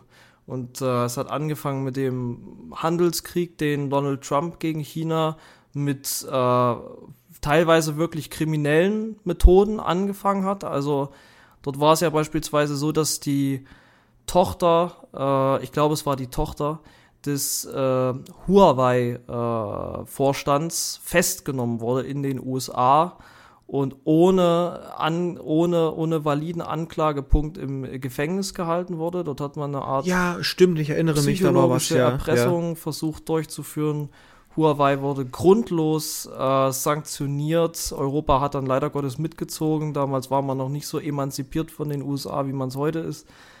Ähm, aber äh, das ist halt so einer der Hauptgründe, warum so viele Konflikte zwischen dem Westen und China gewachsen sind in den letzten Jahren. Und der andere äh, Grund ist natürlich die Systemkonkurrenz. Also Europa, die USA mit parlamentarischen Demokratien, China mit einem eher autoritären äh, sozialistischen Staatsaufbau, ähm, das konkurriert äh, eben. Nur ist es eben mittlerweile so, dass Europa schon erkannt hat, dass China ein zuverlässiger Partner ist, vor allem zuverlässiger Handelspartner. Und auf der anderen Seite natürlich sieht, dass die USA nicht mehr so zuverlässig sind, wie sie mal waren. Gerade durch Donald Trump, der auch den Europäern gegenüber äh, viele Barrieren, gerade handelstechnisch, in den Weg gelegt hat, der viele Abmachungen nicht eingehalten hat, der aus dem Pariser Klimaabkommen ausgestiegen ist. Und auf der anderen Seite sehen die Europäer, dass China wiederum viele Ziele hat, die ähnlich sind wie die Europas. Das Wichtigste in dem Fall ist, äh, würde ich sagen, das Thema erneuerbare Energien. China ist mit großem Abstand der Produzent von den meisten erneuerbaren Energien. China ist natürlich auch der größte CO2-Emittent. Und das sagen auch immer alle, wenn man sagt, äh, die USA muss mehr für den Klimaschutz tun oder Deutschland muss mehr für den Klimaschutz tun, dann kommen immer alle, nee, wir machen nichts, weil China ist ja böse und die machen ja so viel CO2 und wenn wir jetzt was ändern, dann bringt das ja gar nichts. Das ist totaler Schwachsinn, weil China ist, was den pro Kopf CO2 äh, angeht, weitaus unter jedem westlichen Land. Und China produziert weitaus mehr erneuerbare Energien und China baut immer, immer, immer mehr Windkraft, Solar, Wasserkraft. Und China wird irgendwann, wenn wir nicht aufpassen, sogar uns unterbieten, was den CO2-Austausch, äh, CO2-Ausstoß äh, angeht. China hat sich auch vorgenommen, bis 2050 CO2-neutral zu werden. Und ich denke, die können das schaffen, weil bis jetzt haben sie alles geschafft, was sie sich vorgenommen haben. Ja, wobei 2050 halt schon ziemlich spät wäre. Aber das stimmt. Da gehört mehr dazu, als, als dass nur ein Land an diesen Strang zieht, sondern das ist ja eine Sache auf internationaler Ebene, wo es ja sowieso noch sehr spannend wird, wo die Reise hingeht. Das stimmt. Aber okay. Klingt auf alle Fälle sehr interessant und äh, auch sehr schön. und ähm, bin dann auch gespannt auf die weiteren Entwicklungen, gerade auch was die USA angeht, wenn ich mir das Land ansehe. Es ist ja dann doch schon sehr regressiv Ja. in vielerlei Hinsichten und äh, ziemlich gruselig zu beobachten. Und äh, dasselbe auch für China. Äh, durch dich ähm, sind auch so ein bisschen meine Blicke nach China gewandert. Jetzt äh, natürlich immer mehr, natürlich nicht so sehr wie du. Das ist ja nicht mal ansatzweise so. Ich kenne mich, wie gesagt, noch zu wenig aus, aber finde es dann doch schon interessant und gut, dass ich durch dich einiges erfahre. Will mich aber dazu dann selbst, wenn ich die Zeit mal habe, etwas belesen und bin da gespannt, wo die Informationen mich dann hinbringen Sehr, sehr die ich dann cool. da erfahren werde. Gut.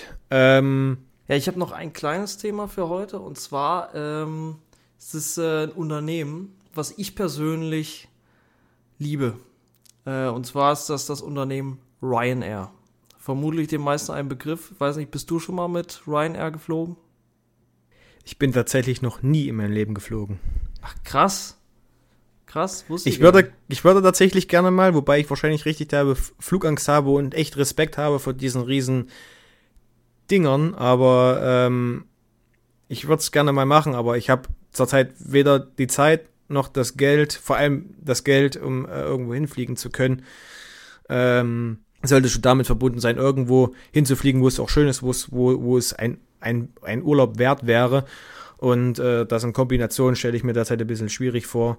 Ähm, ja, deswegen, also bisher hat sich leider noch nie ergeben und ähm, heißt nicht, dass ich nicht im Ausland war. Ich war auch schon ein paar Mal im Ausland, nur nicht, tatsächlich nicht so häufig, weil ich der äh, ständige Auszubildende bin, aber soweit erstmal von meiner Seite.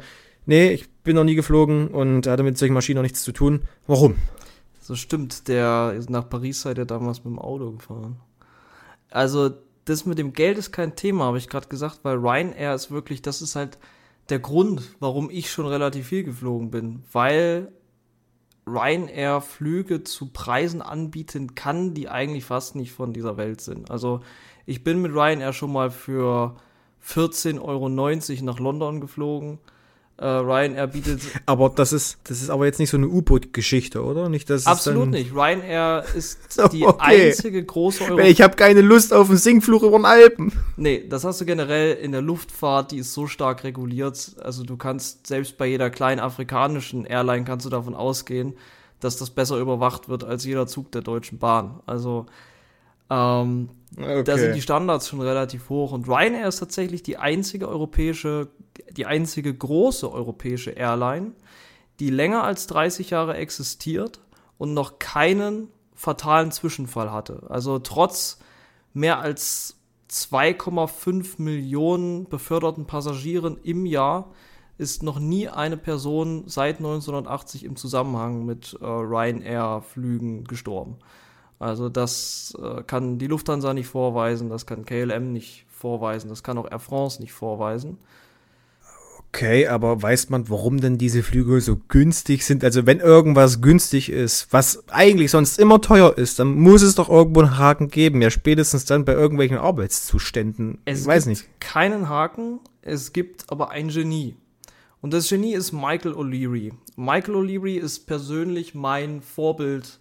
Wenn, wenn ich ein Vorbild habe, was Geschäft angeht oder was generell auch Persönlichkeit angeht, ist es Michael O'Leary. Von vielen wirklich als riesiges Arschloch bezeichnet.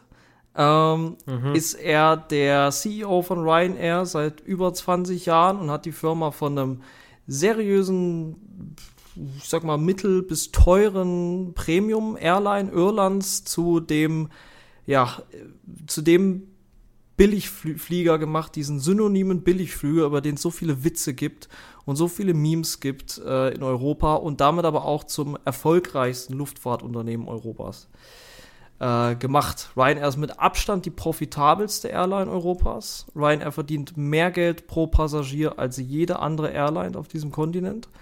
Und das liegt nicht daran, dass sie schlecht bezahlen oder dass die Zustände schlecht sind. Auch nicht daran, dass die Flugzeuge schlecht sind. Ryanair ist einer der größten Kunden von Boeing und bestellt fast jedes Jahr neue 737-Maschinen. Ähm, äh, die Piloten bei Ryanair verdienen durchschnittlich bis gut zwischen 100 und 160.000 Euro im Jahr. Auch die Flugbegleiter verdienen marktüblich. Ryanair ist eine der einzigen europäischen Airlines, die in der Corona-Krise keinen einzigen Mitarbeiter entlassen haben und dementsprechend jetzt auch keinen Mitarbeitermangel haben. Und der Grund, warum mhm. Ryanair so viel verdient, ist, weil sie ähm, einfach von der Dummheit vieler Kunden und vieler Passagiere profitieren und alle anderen Passagiere dann davon mit profitieren. Das, äh, dieses Geschäftsmodell finde ich so genial, weil eigentlich wirklich niemand darunter leidet, der sein eigenes Leid nicht vermeiden könnte. Äh, Ryanair verdient mehr Geld pro Passagier, obwohl die Preise günstiger sind, wesentlich günstiger als bei allen Konkurrenten, weil sie für jeden Zusatzservice Geld verlangen. Und ein Zusatzservice ist bei Ryanair beispielsweise der Check-in am Flughafen. Das heißt, wer zu blöd ist, um die Mail zu lesen, in der steht, dass du online einchecken musst, um kostenlos einzuchecken, der zahlt halt am Flughafen 70 Euro. Kein Thema. Okay. Wer zu blöd ist zu lesen, wie groß das Handgepäckstück sein darf, der zahlt halt am Flughafen 150 Euro. Wer zu blöd ist zu lesen, dass kein normales Ge Ge Ge Gepäckstück inkludiert ist im Preis, der zahlt sich halt wirklich dumm und dämlich, wenn er am Flughafen ankommt. Oder lässt er den Koffer stehen. Oder geht wieder zurück, weil der Flug sowieso nur 9 Euro kostet. Ähm, die Getränke an Ryanair-Flügen, auf Ryanair-Flügen sind teurer als äh, bei der durchschnittlichen Airline. Und äh, Michael O'Leary hat auch selber schon gesagt, dass wenn im Sommer die äh, Getränkeverkäufe im Flugzeug zurückgehen sollten, dass man eben einfach ein bisschen turbulenter fliegen würde, ähm, damit ein paar Getränke verschüttet werden und dementsprechend äh, die Notwendigkeit besteht, dafür neue Getränke zu erwerben, wenn man es zumindest nicht aushält. Das ist ja aber auch ziemlich dreist. Ziemlich dreist, aber dafür kann sich jeder Flug leisten. Und Ryanair hat Pläne, Ryanair hat große Pläne. Ryanair hatte schon immer große Pläne, aber diese Pläne sind äh, einfach wirklich ein fantastischer neuer Schritt, so dass viele dachten, dass es eigentlich ein Meme wäre und nicht ernst gemeint. Aber Ryanair hat tatsächlich vor, in naher Zukunft den als erste Airline den Stehplatz einzuführen. Ähm, hierfür wurden äh, Konstruktionen entworfen, die es möglich machen, im Flugzeug zu stehen und trotzdem sicher zu fliegen, genauso sicher, als würde man sitzen. Man hat dort auch eine Rückenlehne, hat ein kleines Arschpolster und ist einfach angegurtet. Also es ist quasi wie so eine Art hochgestellter Sitz, nur dass man quasi steht und sein, sein Hintern nur ablegt. Dadurch kann man wieder mhm. viel mehr Reihen ins Flugzeug packen. Also ungefähr ein Drittel der Flugzeugfläche werden dann Stehplätze sein. Ähm, die hinteren Toiletten im Flugzeug werden ausgebaut, die vordere to Toilette wird gebührenpflichtig. Auch so kann man die Ticketpreise wieder um 5 bis 10 Prozent senken. Ähm, für mhm. alle. Und äh, ja, ich weiß nicht warum, aber ich finde, also ich, ich liebe einfach die Dreistigkeit dieses Unternehmens und ich liebe es, dass sie darauf so stolz sind, dass sie damit angeben, weil sie einfach so vielen, also mir, so vielen anderen Leuten, die ich kenne, es ermöglicht haben oder ermöglichen, äh, Europa zu entdecken und kostengünstig in der Luft unterwegs zu sein. Und man kann über alles hinwegsehen, über die harten Landungen, die mittlerweile schon auch mehr oder weniger Memes sind, die Ryanair übrigens auch mit Absicht macht, um schneller zum Gate zu kommen. Ähm, und ja, ich weiß, ich wollte das einfach nur mal erwähnen, weil alle haben immer so ein negatives Bild über Ryanair, machen sich drüber lustig und man kann sich auch drüber lustig lassen, machen. Ryanair will auch, dass man sich drüber lustig macht, weil die Firma so mehr Publicity bekommt. Aber ich persönlich wollte einfach nur mal eine kleine Lobeshymne auf Ryanair singen und meinen Dank aussprechen an dieses Unternehmen, was einfach Reisen in Europa schon revolutioniert hat. Was man nie so richtig auf dem Schirm hat, wenn es darum geht. Aber an dieser Stelle einfach mal von mir eine kleine Lobeshymne. Und ich hoffe, einige können es nachvollziehen. Ich glaube, Leute, die schon mal mit Ryanair geflogen sind, können es nachvollziehen, weil es ist immer ein ganz besonderes Gefühl auf seine ganz eigene Art und Weise. Okay, ich weiß nicht genau, was ich davon halten soll. Zum einen, weil ich selbst, wie gesagt, noch nie geflogen bin und zum anderen von dem, was du erzählst, wirkt es halt etwas unsympathisch. Schön, dass man äh, sich das leisten kann. Aber der Preis ist anscheinend anderer, wenn man dann doch mehr Stress hat, wenn man zum Beispiel sich die Toilette nicht leisten kann oder einfach einen turbulenten Flug hat. Also, äh, weiß ich nicht, weiß nicht genau, was ich davon halten soll. Ich kann den Grundsatz schon irgendwie, ja, gewiss auf eine obskure Weise nachvollziehen, aber ähm, ob ich davon so begeistert bin, weiß ich nicht. Flieg mal mit Ryanair, wirklich. Mach deinen ersten Flug, tu dir den Gefallen, mach deinen ersten Flug mit Ryanair. Du wirst merken, es ist nichts Schlimmes. Und es ist einfach fantastisches Value for Money. Hm. Kann man wirklich so sagen. Okay, da, ich, ich werde sehen. Ich werde sehen, ob ich das mal über mich ergehen lasse oder auch nicht. Man muss ja auch dazu sagen, wie gesagt, ich habe Flugangst. Mhm. Also bilde ich mir ein. Und äh, kommt natürlich darauf an, wie es wird, wenn ich drin sitze. Aber naja. Nun gut, äh, meinerseits war es das tatsächlich für heute.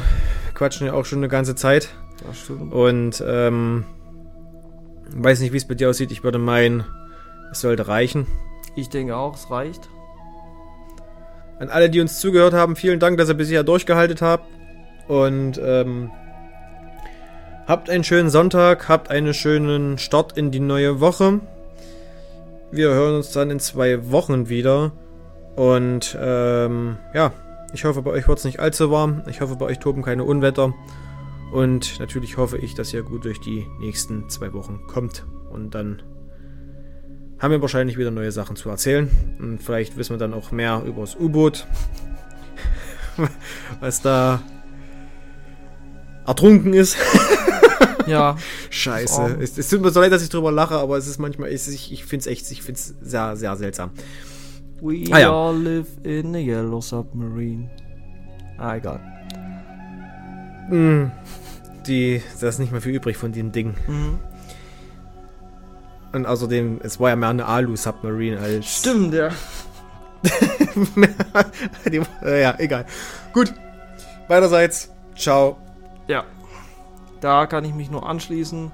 Und äh, ja, die U-Boot-Geschichte für mich auch ein Beispiel dafür, dass sich jeder auch ein bisschen mehr Zeit im Alltag nehmen sollte, um sich weniger Stress zu machen, um sich zu entspannen. Von daher gebe ich euch das hier mit, wenn ihr in die nächste Woche geht. Die Folge kommt ja Sonntag raus.